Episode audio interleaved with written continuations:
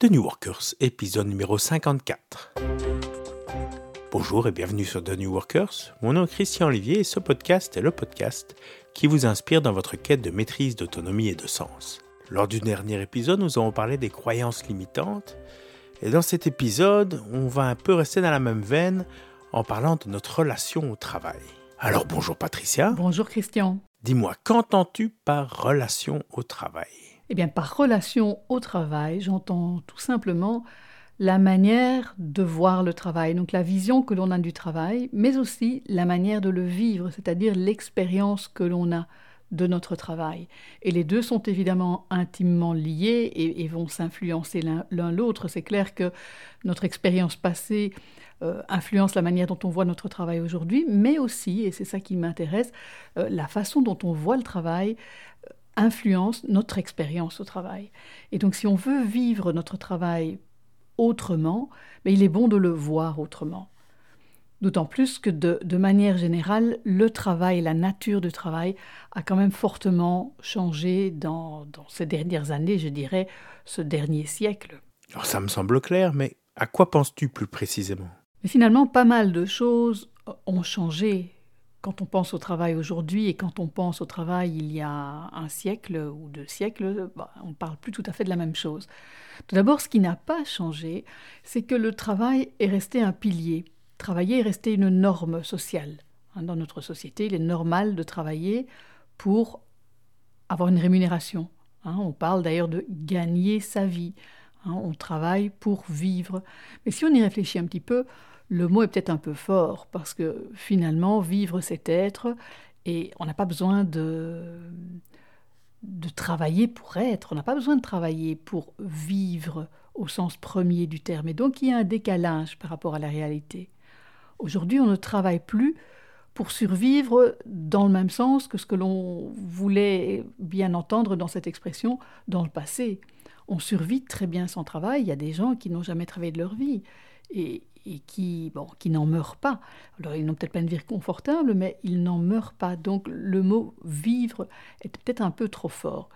Et tout ça, c'est grâce à une société qui est plus libre et plus solidaire et qui rend en fait aujourd'hui possible le fait de, ben, de ne pas travailler ou de ne pas avoir à travailler pour survivre.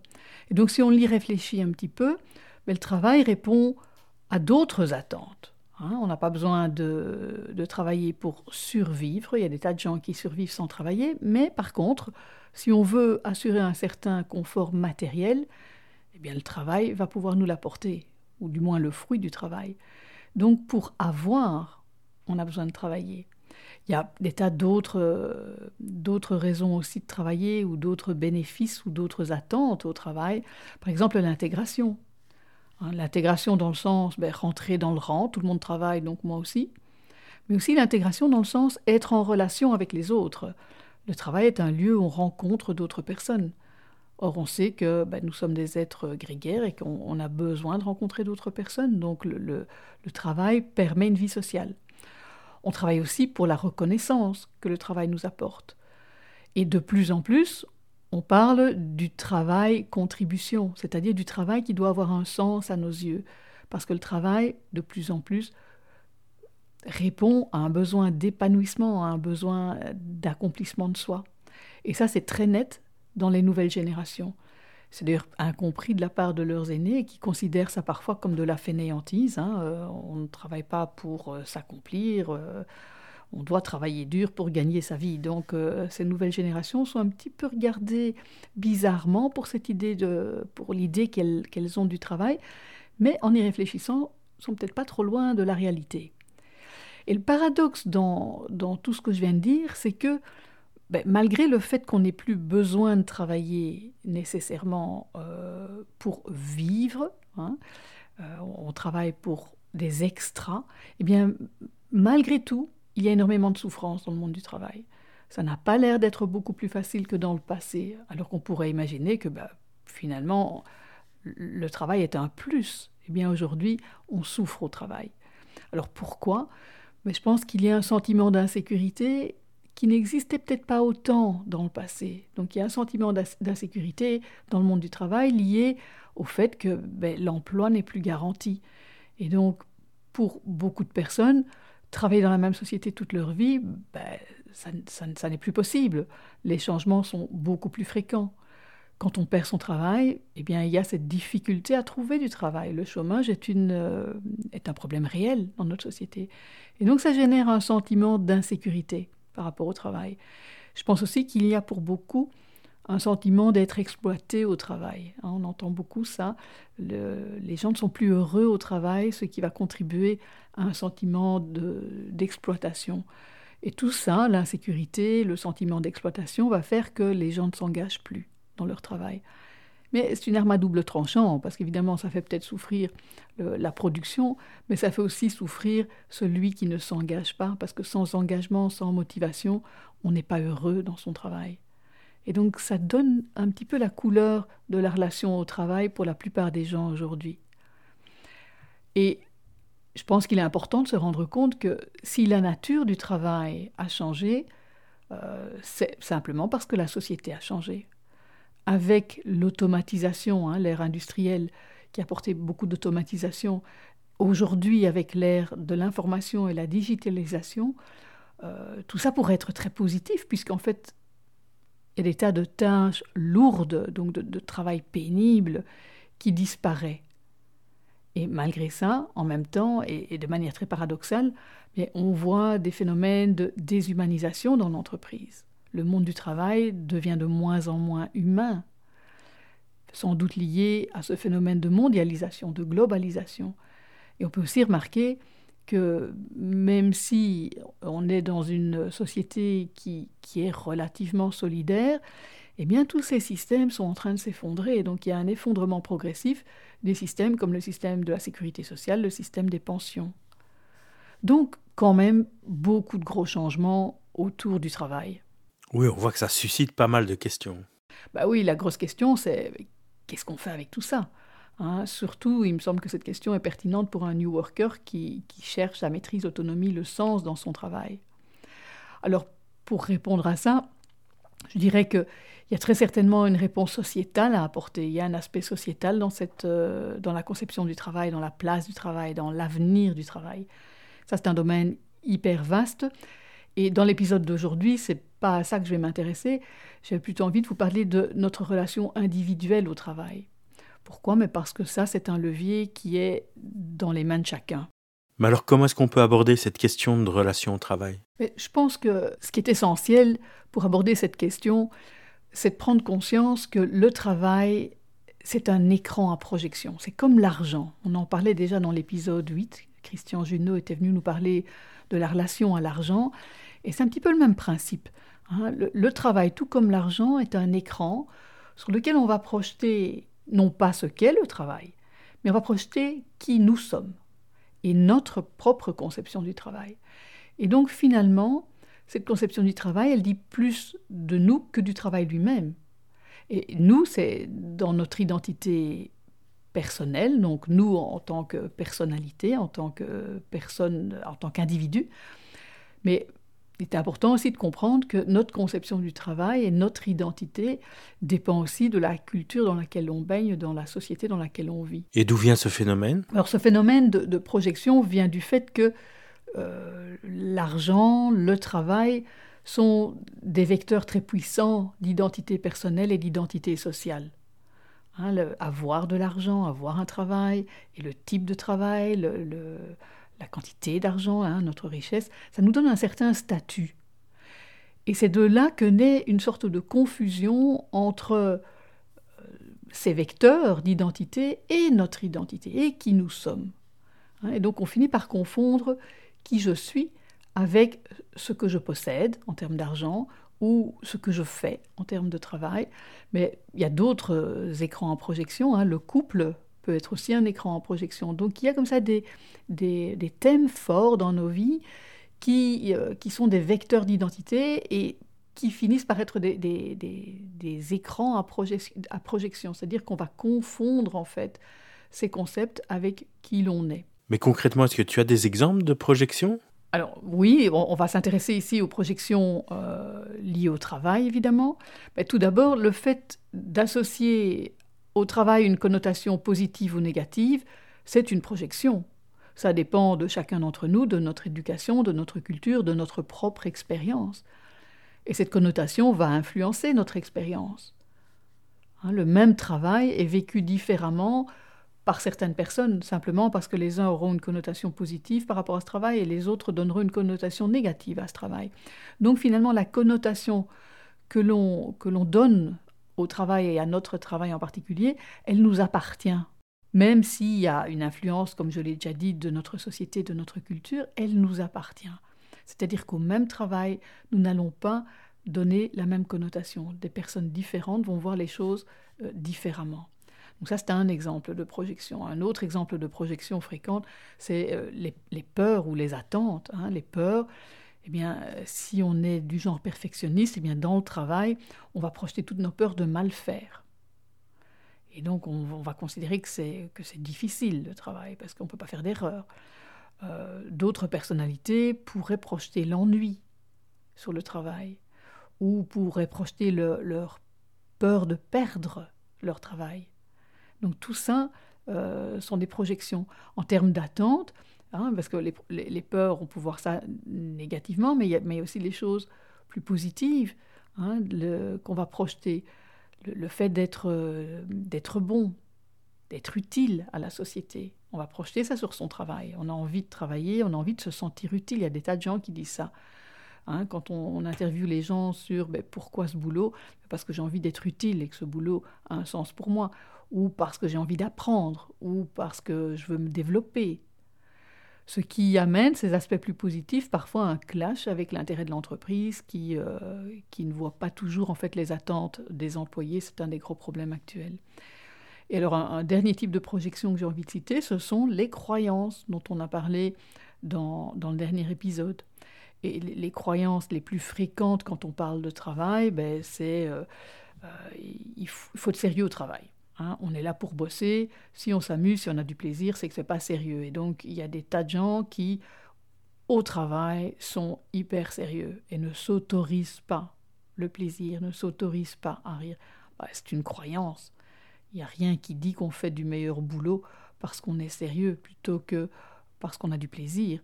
C'est même tout le contraire qu'on est en train de prouver aujourd'hui. Les gens qui ont du plaisir dans leur travail sont plus heureux, bien sûr, mais sont aussi plus productifs. Donc c'est une croyance. Euh, il y a la croyance fréquente que le travail est dur. Hein, d'ailleurs, le mot travail viendrait de, du mot tripalium, qui était un, instrument de contention des animaux et puis un instrument de torture. Euh, donc ça donne le ton aussi. Hein. Le travail est dur. On parle aussi de labeur, on parle de, travailler à la, gagner euh, sa vie à la sueur de son front. Tout ça euh, donne quand même une connotation d'effort pénible au travail.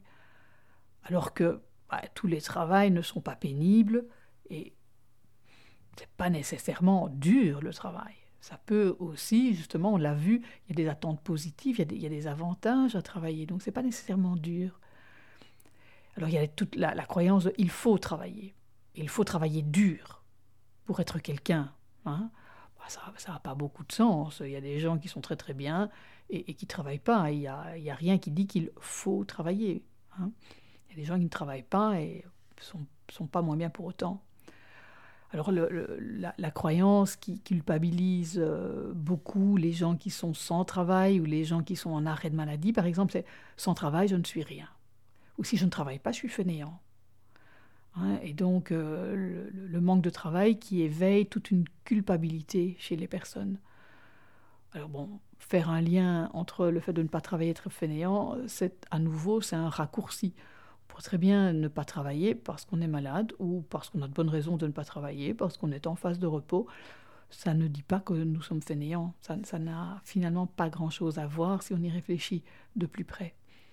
Alors encore une croyance qui dit euh, je suis un raté ou je suis quelqu'un en fonction du job que j'ai, du salaire que j'ai. Donc on va lier sa propre valeur à son job, à son salaire, parfois à son pouvoir, hein, à sa position dans l'entreprise. Tout ça n'a rien à voir. Euh, lier sa valeur, on a, on a une valeur intrinsèque en tant qu'être humain et on peut avoir des tas de qualités autres que, que celles que l'on peut montrer dans son travail. Donc lier sa valeur à son job, à son salaire, à son pouvoir, ça n'a pas beaucoup de sens, c'est une croyance. Il y a des tas de croyances sur le, type de travail. Hein. On dit d'ailleurs devenir quelqu'un. Il y a des métiers qu'on considère comme dignes et puis des métiers qu'on considère comme pas sérieux. Hein. Pour, les enfants, hein, on dit devenir quelqu'un, il faut que tu deviennes quelqu'un. On rêve que nos enfants deviennent quelqu'un, mais qu'est-ce que ça veut dire? Chaque être humain est quelqu'un. Donc voilà, il y a des tas de croyances liées à tout ça. Et il y en aura encore bien d'autres, hein, les gens qui pensent qu'à partir d'un certain âge, ils peuvent plus changer de boulot, je suis trop vieux pour changer. Ou bien j'ai pas de diplôme, je ne trouverai jamais de travail en ces temps difficiles. Donc tout ça sont des croyances. Alors elles sont toujours basées évidemment sur une, une part de vérité, mais la confusion s'est installée et en fait, si on y réfléchit de plus près, ce ne sont pas des vérités, ce sont, ce sont des croyances. Et comment peut-on changer sa relation au travail? Alors pour changer sa relation au travail, il n'y a rien à faire, il faut sortir des clichés, il faut sortir des rails. Et donc il faut se poser des questions. Des questions qui, permettront d'identifier nos croyances limitantes et en fonction de ça, d'actualiser notre conception du travail pour qu'elle colle plus à la réalité plutôt qu'à ces croyances qui sont des, des filtres déformants comme on l'a vu dans l'épisode précédent. Hein, c'est se poser des questions aussi de savoir est-ce que je subis mon travail?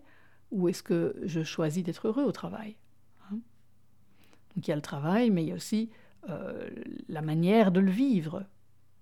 Hein? Comment, si, je ne peux pas choisir réellement mon travail, je peux peut-être choisir la manière dont je le vis, la manière dont je vais tous les matins au boulot.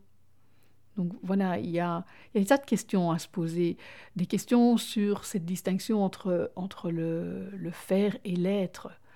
Et d'ailleurs, quand on pose des questions aux enfants, on dit mais qu'est-ce que tu as envie de devenir quand tu seras plus grand?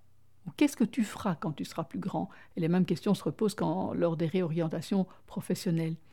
Hein, donc je, vous invite à bien entendre hein, qu'est-ce que tu as envie de devenir? Et on ne demande pas qui as-tu envie de devenir?